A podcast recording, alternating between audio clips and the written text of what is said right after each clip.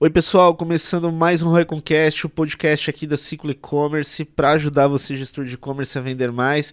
E hoje o meu convidado aqui é o Carlos Eduardo. O Carlos tem aí vasta experiência, acho que 20 anos né, de mercado. Estamos aí já indo para 20 anos. Poxa, que legal, Carlos. Ó, passou por, por, pelo setor de logística já, atua com projetos, né? Já fez consultoria também em algumas operações e hoje a gente vai conhecer a história dele e conversar um pouco mais aí sobre os projetos que ele vivenciou. Obrigado, Carlos, por ter vindo. Pô, muito obrigado pelo convite. Tô, tô muito feliz em estar aqui. Que legal. Mas vamos lá, né? Comenta um pouco pra gente aqui. Ah, antes de mais nada, você comentou comigo. É, eu falei Carlos Eduardo, mas é conhecido como Cadu, né? Cadu, eu brinco, essa brincadeira até denuncia a minha idade, porque é da época do telefone fixo em casa. Se você ligasse e procurasse o Carlos, você não ia achar ninguém. Então é Cadu mesmo. Beleza. E assim, conta pra gente, é... você começou pela área logística, é isso?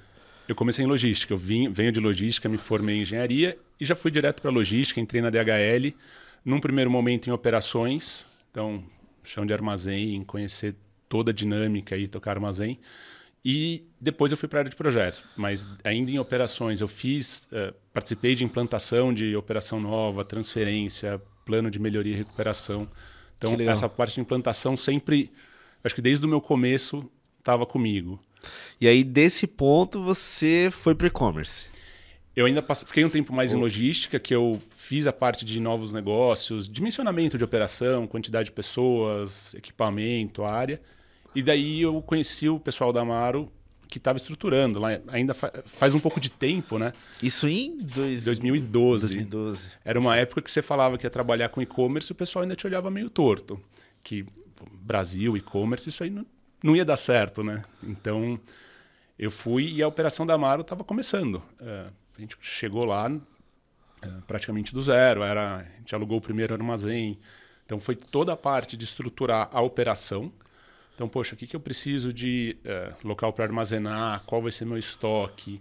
Uh, a gente estava com o pessoal de produto definindo o sortimento, definindo SKU, estruturando o sistema, implantando o sistema. Então, poxa, como que eu vou uh, definir o SKU? Como que ele vai ser? A gente consegue usar uma lógica para facilitar, porque em moda você tem algumas complexidades, né? Se a gente olha mais de fora, você não percebe, por exemplo, a quantidade de SKU.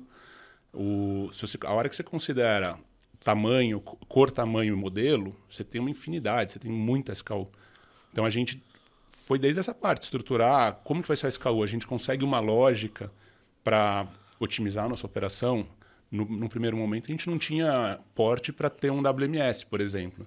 Então era tudo uhum. manual. Então tem uma lógica para fazer funcionar, para otimizar o, a operação, né? Que interessante. E assim, poxa, a gente olha hoje o tamanho né, da, da operação da, da Amaro, né?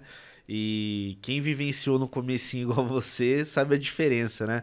O que, o que foi mais assim difícil na, nessa implementação? Foi é, pensar na operação, foi selecionar a plataforma, foi pensar em formas de como aquilo seria vendido olhando mais estratégia de marketing, vendas, né? O que foi mais desafiador nessa época aí? Olha, na época a gente ainda tinha muita pouca opção para e-commerce. Então, a plataforma, a melhor plataforma na época era a Rakuten, que foi a que a gente implantou na época. O, não tinha as outras opções, então Vtex ainda, eu não lembro se existia, mas era, ainda não era re relevante. Então a gente trouxe, entrou com a, com a Rakuten, que era o melhor que tinha na época, e foi implantando o sistema, foi desenvolvendo. Teve muita coisa que já era desenvolvida internamente e, mas acho que o principal desafio foi realmente estruturar um negócio do, do zero, é, convencer principalmente o pessoal que a gente trazia para trabalhar é, a entrar no e-commerce. Então, olha, é, você vai vir, mas a gente vai vender online. Tá, mas onde é a loja física? Não tem. Num uhum. primeiro momento, o foco era 100% online. Então, acho que o principal desafio, principalmente na, na área, né, eu cuidava mais da parte logística na, na época, eu era mais, mais focado. Uh, eu acho que era o principal desafio. Cara, que legal. Passando disso, né? É... Você foi para alguma outra operação similar também à moda? Continuou na mesma, no mesmo segmento de mercado ou não? Foi aí é, entrando em outros segmentos, outros tipos de produto também? Na verdade, depois que eu saí da Amaro, eu fiquei um período que eu dei aula e, e comecei a fazer consultoria. eu sempre gostei de, dessa parte de ensinar, desenvolver pessoas. Então, eu tinha alguns amigos que, que faziam consultoria e, e treinamento em Excel.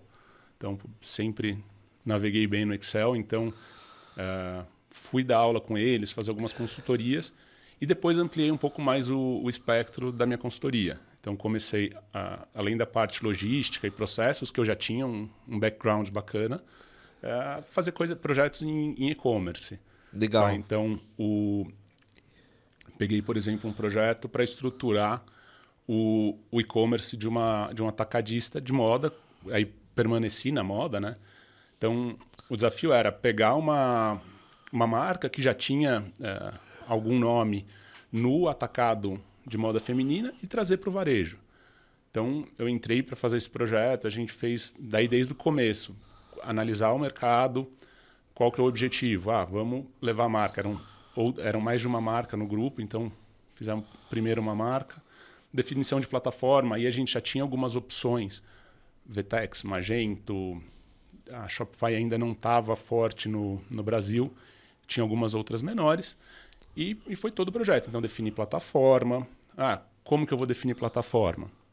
Primeiro momento, entender o, o faturamento esperado. Tá? Então, Perfeito. na época, as duas principais plataformas que a gente estava comparando era Vtex e, e Magento.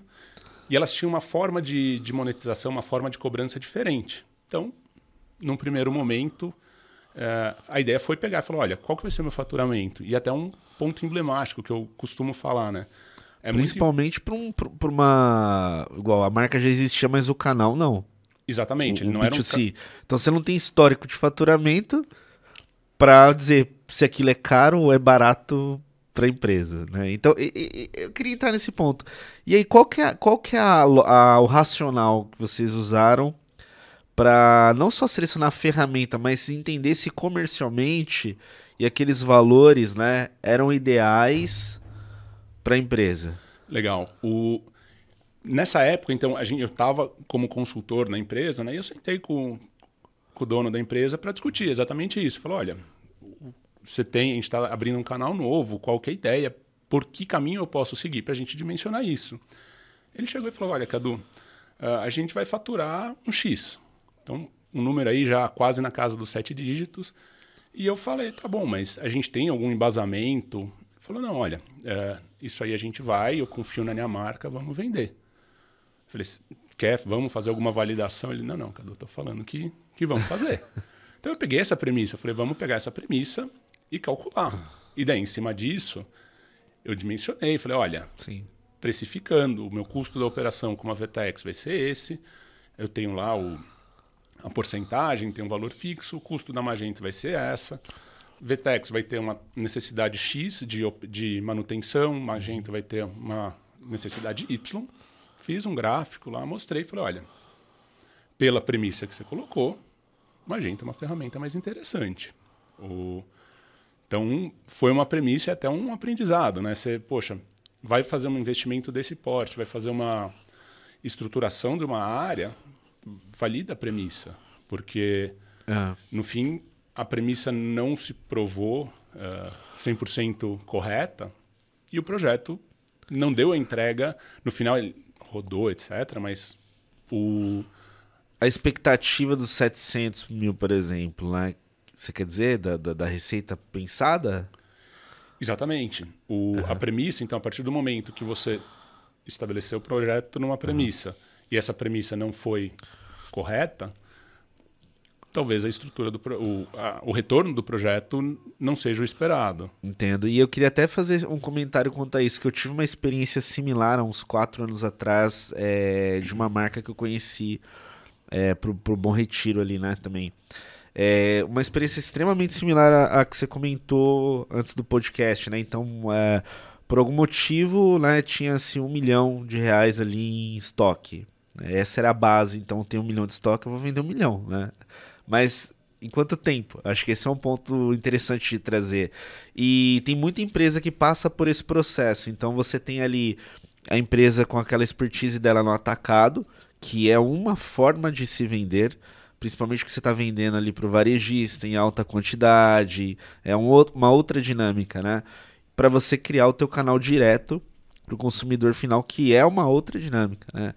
É, até mesmo pensando em investimentos de, de, de geração de tráfego e marketing, é, eu costumo passar muito para o pessoal que em, na grande maioria, não vou falar todas, mas na grande maioria o investimento ele acaba sendo até maior porque você tem que atingir mais gente, né? E você tem um nível maior de competição na ponta pela Exatamente. atenção de cada consumidor. Então isso às vezes é deixado de lado, porque às vezes no modelo do, do B2B ali tem também um custo de aquisição, tem investimento que se faz para vender, mas muitas vezes ali já está mais previsível por ter um histórico. Então essa questão do histórico para projetar e entender se aquilo vai ser viável é importante. E um outro ponto que eu acho que é legal também é levantar o, o, o, quão, o quão forte é a marca na ponta mesmo, né? Então dá para fazer isso por várias ferramentas né, de busca, trends, né, levantar para ver se tem demanda já querendo e buscando aquilo, né? Então eu acho que tem mecanismos que facilitam para reduzir um pouco o risco, né? Mas aí até isso tá claro para as pessoas que estão investindo, é um trabalho aí quase que de, de educação, né? Exatamente. E o próprio ponto que você trouxe de estoque, por exemplo, uh, se eu quero vender um milhão, que foi o número que você trouxe, eu não posso ter um milhão de estoque. Porque uhum. a partir do momento que eu falo que eu vou vender um milhão e eu tenho um milhão, eu estou partindo do princípio que eu vou zerar meu estoque. Ele não leva em consideração grade, Perfeito. que é uma coisa super relevante no, moda, varejo né? de moda. Né? Então você tem lá uma curva. Uh, é muito próxima da curva normal, mas você tem uma curva de grade. Isso varia de produto para produto, de empresa para empresa. Então você tem essa curva e mas sempre tem divergência, sempre tem um, uh, uma sobra, tem um, um, produto, ou às vezes o produto mesmo. Você investe, aposta no produto, ele não, não vende.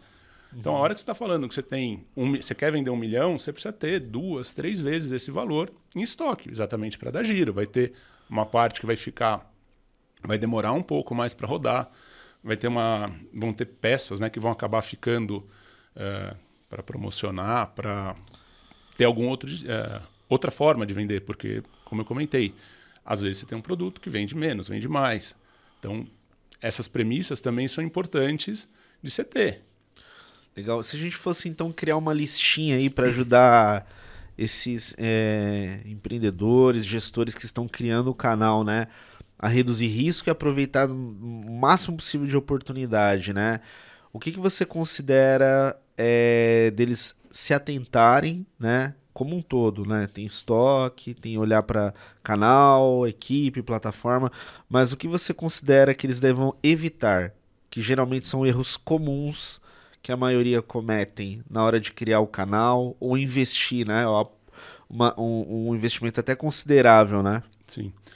Olha, um dos erros que, inclusive, a, a gente vem falando muito recentemente é que a tecnologia sozinha não resolve nada. Tá? Então, não adianta eu vir, por exemplo, ah, tem um problema, vamos simplificar, um problema de edição de imagem. Vou lá e vou comprar uma assinatura do, do Photoshop. Tá? Um, ainda um porte pequeno, um, uma proporção pequena. Se eu não tiver alguém que saiba usar a ferramenta, eu não vou ter o benefício com ela. Muito pelo contrário. Tá? Então, às vezes a gente pega algum sistema um pouco maior, um, um ERP, uma plataforma de e-commerce, um... hoje tem muita ferramenta com inteligência artificial para otimizar estoque, para uh, diversas, uh, diversas melhorias, mas se você não tiver alguém para operar essa, essa ferramenta, talvez você gere uma complexidade. Então, por exemplo, vamos falar na implantação de um WMS, tá? que é o, para quem não conhece, o WMS é um software para gestão de armazém, gestão de um warehouse. Uh, num primeiro momento, ele vai te adicionar um trabalho tá? Porque você vai ter que organizar seu estoque de uma forma diferente. Então, muito lugar hoje, o, o armazém da pessoa não é organizado. Você não tem uma lógica de organ, organização, você não tem as posições numeradas ou uh, isso em sistema. Então, num primeiro momento, você vai ter um trabalho maior para depois vir no ganho. Tá? Então, WMS é um exemplo clássico disso. A pessoa fala: não, vamos comprar um WMS. Você vai, compra, gasta, investe um dinheiro considerável. Seis meses depois, um ano depois, você não conseguiu utilizar ele, você não conseguiu ter o benefício esperado dele. Então, eu acho que hoje em dia é, é, muito importante a gente olhar por esse lado. Assim, só ferramenta, só tecnologia não resolve o problema. E, e, e, isso é comum em várias, em várias áreas, tá? Eu falo por experiência própria. Você deu um exemplo aí do WMS, né? Mas tem muita tecnologia plugada no e-commerce que ela performa bem a partir do momento que você tem especialistas cuidando dela. E, por, e, até uma curiosidade, na sua opinião, por que, que isso acontece, na, na sua visão, né? Será que é, é, mais fácil aderir ferramenta? Ela é mais palpável, talvez, na hora de você fechar? É, e às vezes você esquece que você tem ainda uma camada em cima que é quem está operacionalizando? Eu acho que sim. Talvez seja mais tangível, né? Como você falou. E é mais fácil. Então, ah, comprei a ferramenta, comprei a tecnologia. Tá plugado. Tá plugado. eu vou eu espero que ela já funcione. Então, e muitas vezes até no processo de venda, no processo uh, de implantação, nem sempre fica muito claro que a empresa tem que ter uma contrapartida. Tá? Não é eu chegar com uma ferramenta de operacionalização de, de marketing, por exemplo, de e-mail, é, que vai resolver o meu problema. Eu estava recentemente discutindo uh, uma ferramenta, analisando com, com fornecedores ferramenta de e-mail marketing poxa, potencial gigante, automatização, segmentação de cliente. Uh, hoje em dia tem muita coisa nova, você consegue realmente personalizar a experiência. Mas, do uhum. outro lado, você precisa ter o conteúdo. Não adianta nada eu ter o meu cliente foco, ter isso dimensionado, se eu não tenho conteúdo, se eu não tenho alguém para escrever o e-mail, se eu não tenho alguém para produzir Perfeito. e analisar. Então, uh, sim, é, eu acho que existe a ideia que a ferramenta sozinha vai resolver o problema. Mas não, você precisa operar ela, você precisa ter alguém. E... A do e-mail que eu mais vivencio quando eu conheço as empresas, é, principalmente ferramenta de CRM, né? Ela é que ela tem muito recurso e aí os recursos eles são tangíveis, né? Poxa, eu vou conseguir criar uma personalização, segmentar, fazer uma análise RFM e tal. Só que isso tudo ela, ela vai fornecer. Só que a, o papel da, das plataformas e das ferramentas é fornecer a ferramenta, né? Aí, a partir do momento que ela está plugada, quem cria estratégia e operacionaliza ela, ou vai ser a equipe do cliente, né, do que está ali na operação, ou as empresas que fazem, ou profissionais, né, que estão aí no mercado para fazer. É, eu passo muito por isso quando conheço as operações, operações incríveis com ferramentas incríveis, né? E aí você se depara às vezes ali com a empresa com uma baita ferramenta fazendo disparos de newsletters para toda a base de e-mails. E um outro ponto ainda em ferramenta é treinamento. Uhum. Tá? Então, ou, poxa, você vê essas ferramentas com muitas funcionalidades, é, vindo do marketing, voltando para a logística, qualquer uma delas, você tem muito potencial. Mas a pessoa, você pode até ter a pessoa já partindo para um segundo degrau. Mas se a pessoa não está treinada, não tá, não sabe o que esperar da ferramenta e o que fazer, muitas vezes a ferramenta está lá. A pessoa chega, não, Cadu está lá, a ferramenta, usa. Tá bom.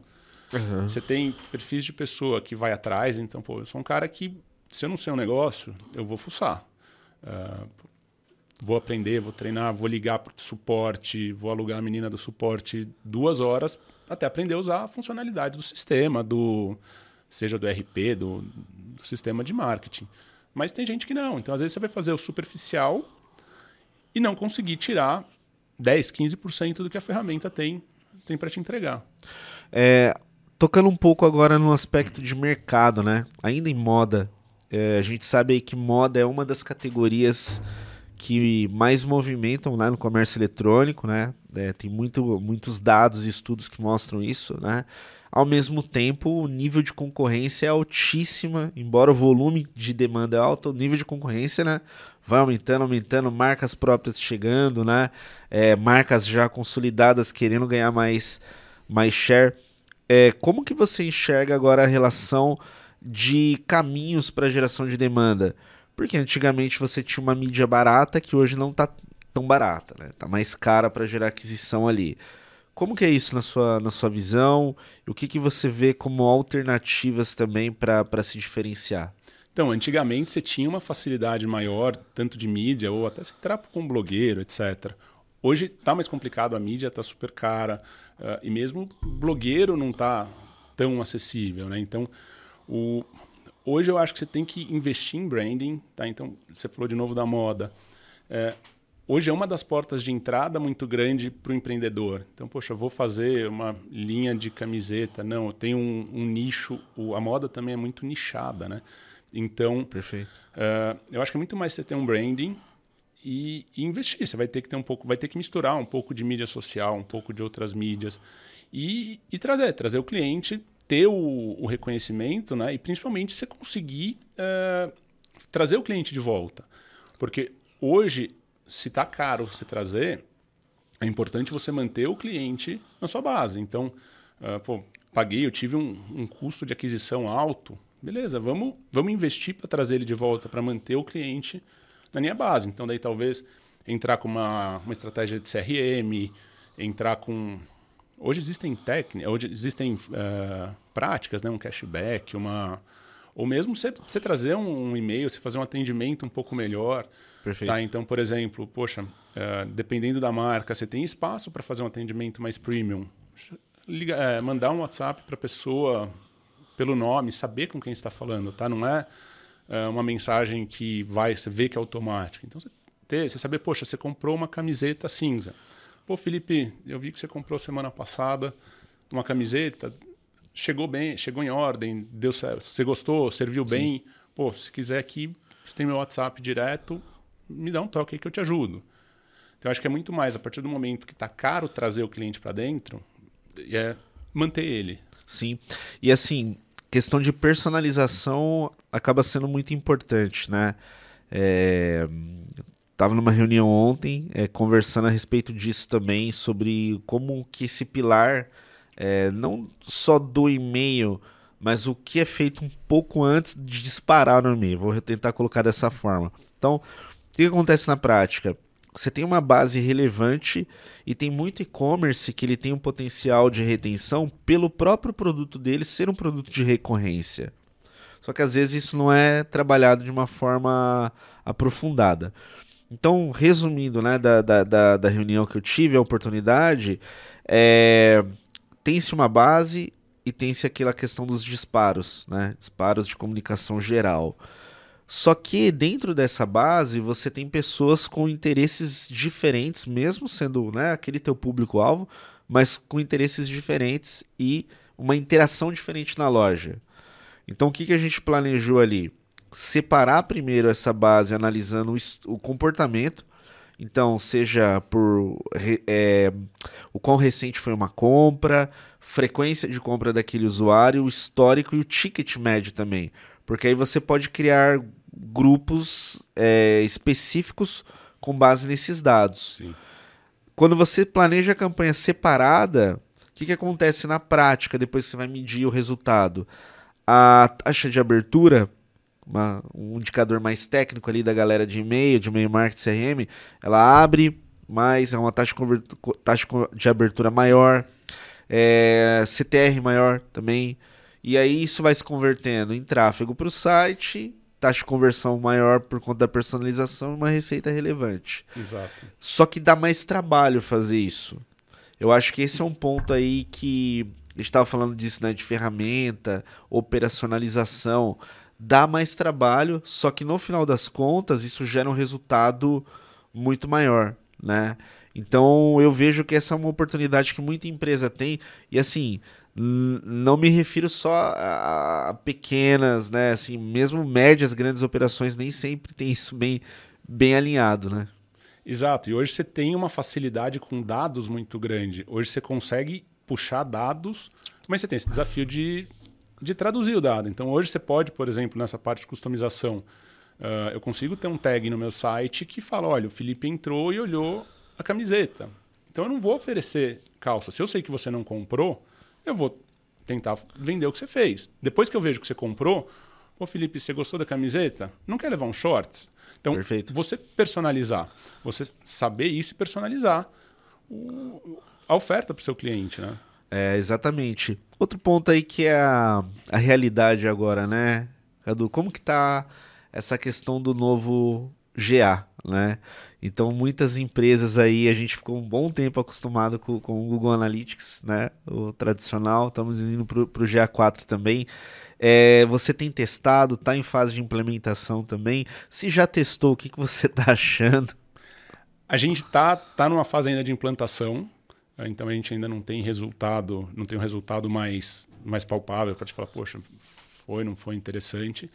Mas no fim são algumas coisas que você tem que se adaptar. Você mudou a ferramenta, você vai ter que se adequar. Pô, eu estava acostumado a ver meus dados de uma forma, de uma determinada forma, vamos adaptar. Se ele não está entregando o que eu preciso, no fim você acaba falando, olha, vamos fazer, vamos pegar um dash diferente, vamos de alguma forma trazer essa informação. Então, no fim você tem que se adaptar ao, ao que está disponível no mercado, né? As necessidades.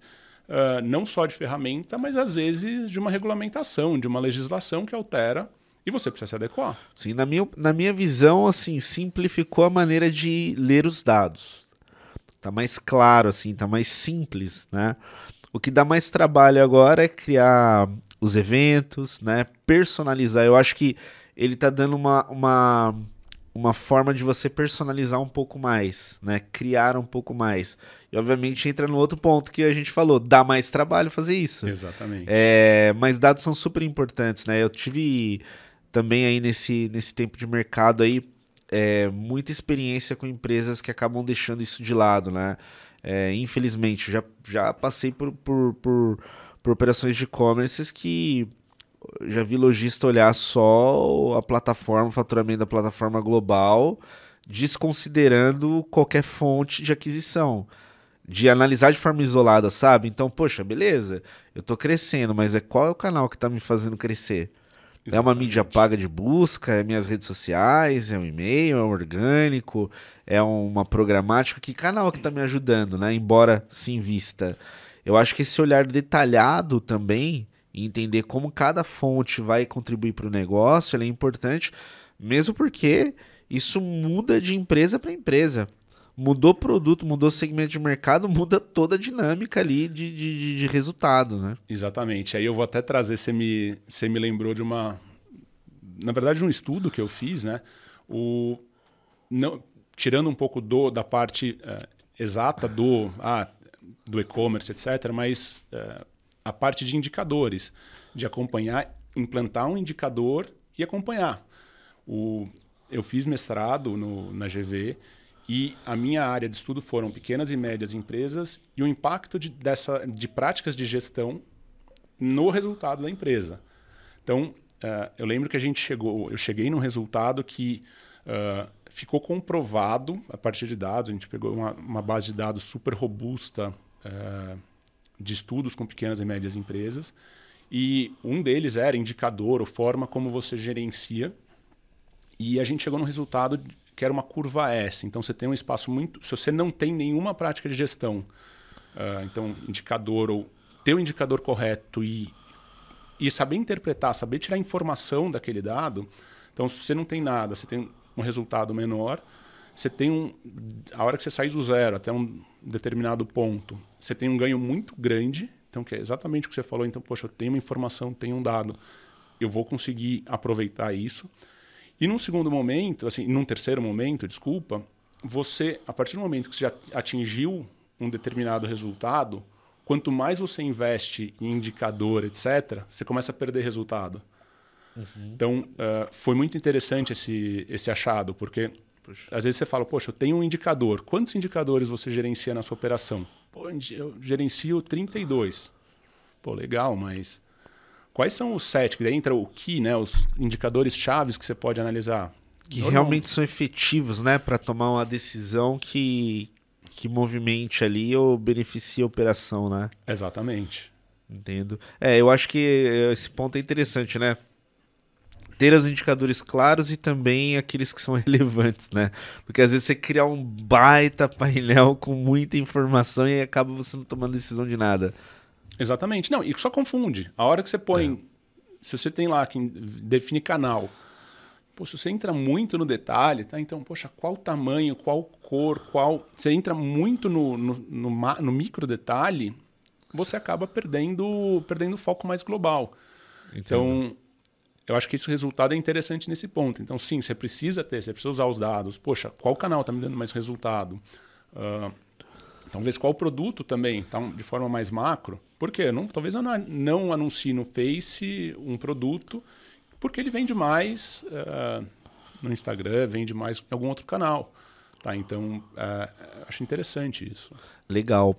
É, como que você visualiza também esse, esse crescimento né, das operações cada vez mais usando os canais de forma conectadas, né? Então, o que, que eu quero dizer com isso?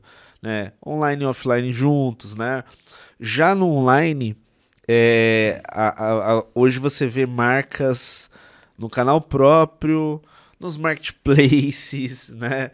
Aí soma-se lojas físicas, né? É, o que, que você enxerga de é, vantagem e desvantagem e também pontos de atenção né, na hora de definir aí é, os seus canais de venda também? O mercado evolui, né? Você falar a questão agora de marketplace, por exemplo, é super relevante. Uh, Cadu, isso aqui daqui a cinco anos vai ser assim? Não sei. Há cinco anos atrás a gente não tinha essa importância de marketplace. Uh, então, poxa, pensando de forma mais abrangente, você ter uma visibilidade de cada canal, qual a importância, então, site próprio, uh, site, uh, marketplace, loja física. Como que eu integro? Então, pensando no meu canal, o que, que a minha loja física pode conversar com o meu site? Eu posso... Perfeito. A loja física pode ajudar meu site? Com certeza pode. Tá? Então, o, onde eu estou hoje, a gente tem lojas menores, a gente tem diferentes perfis de loja. Então, nem todas as lojas têm todo meu, todos os meus produtos, todo o meu sortimento. Eu posso, a partir do site ou a partir de um aplicativo, ter acesso ao meu estoque de outras lojas para fazer uma venda. Então, poxa, estou numa loja aqui em São Paulo, eu posso vender uma peça que está no Rio de Janeiro e o meu cliente uhum. vai receber daqui a dois, três dias. Alguns varejistas já fazem isso super bem. É, então, eu estou ganhando venda. Sai daquela rixa que tinha tem ainda, mas tinha até muito pouco tempo, que o vendedor, a loja física acha que o e-commerce é um competidor. Uh, não é. O e-commerce é, é parceiro, vai aumentar a sua venda. Tá? Do mesmo jeito, o site pode usar a loja física. A partir do momento que eu faço uma venda, que eu deixo você lá retirar a sua peça na minha loja, pô, eu posso te dar um atendimento bacana lá, te receber bem. Pô, Felipe, você comprou sua camiseta, tá aqui, sem te forçar nada, mas mostrar, falar, olha, enquanto eu Sim. pego aqui, faço protocolo, alguma coisa assim, olha, olha, dá uma loja, fica, dá uma olhada na loja, fica à vontade. E de novo, e voltando para o marketplace, hoje é um canal relevante, uh, mas e aí um cuidado, assim, não construa sua casa num terreno alugado. Uhum. Então, o marketplace não é, é, é um canal importante, vai te trazer resultado, Normalmente você tem uma margem um pouco mais apertada, porque você tem as taxas e comissões do, do, do canal, mas te dá um fluxo, te dá um, um, reconhecimento de marca. Se você tem marca própria, te dá um. aumenta o seu canal e é, e é mais gente, são mais clientes tendo acesso ao seu produto. Amanhã ele sabe que o, seu, o nome do seu produto, a sua marca, talvez ele vá direto no seu site. Então você pode ter um atendimento, ele entra na sua base Perfeito. de clientes própria, por assim dizer. É, e dependendo do segmento que você atua, você também tem a velocidade de venda, né? É, do que às vezes no, no, num canal próprio quando está sendo construído. Né? Eu já tive duas situações, já conheci empresas que cresceram inicialmente pelo marketplace, como o inverso também, cresceram primeiro pelo site e depois ampliam para o marketplace para ter um complemento de venda ali também.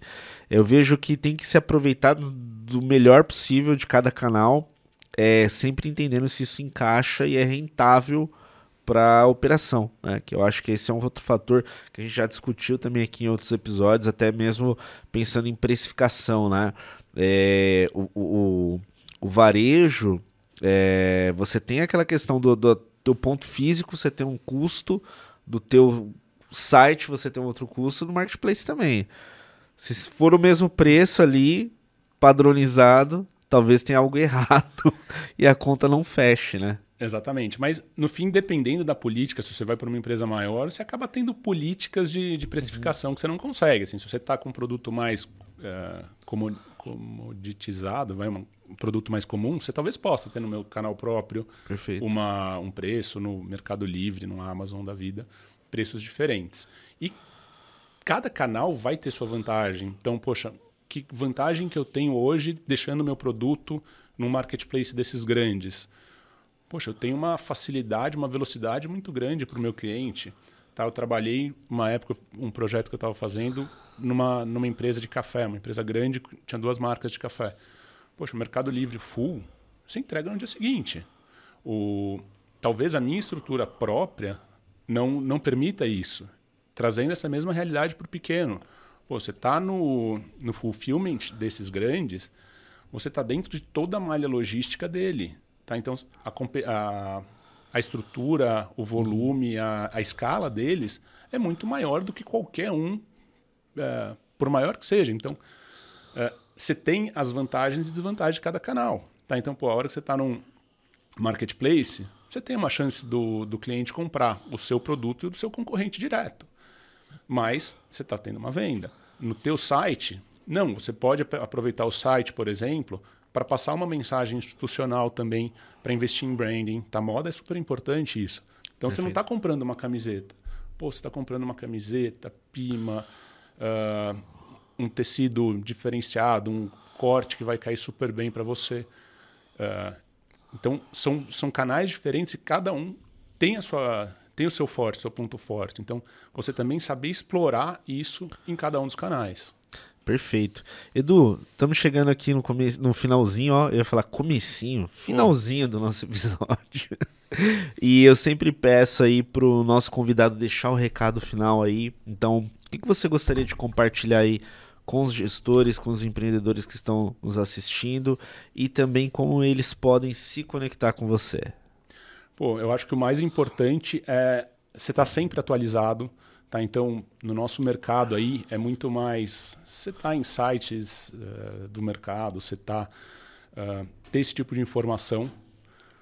Talvez tenha uma visão um pouco mais ampla também. Então, poxa, às vezes você pega um conceito de de outra de outra área, pô, história, de filosofia, que você fala, nossa, isso se aplica muito bem à minha realidade. Ou você saber processar essa informação e trazer.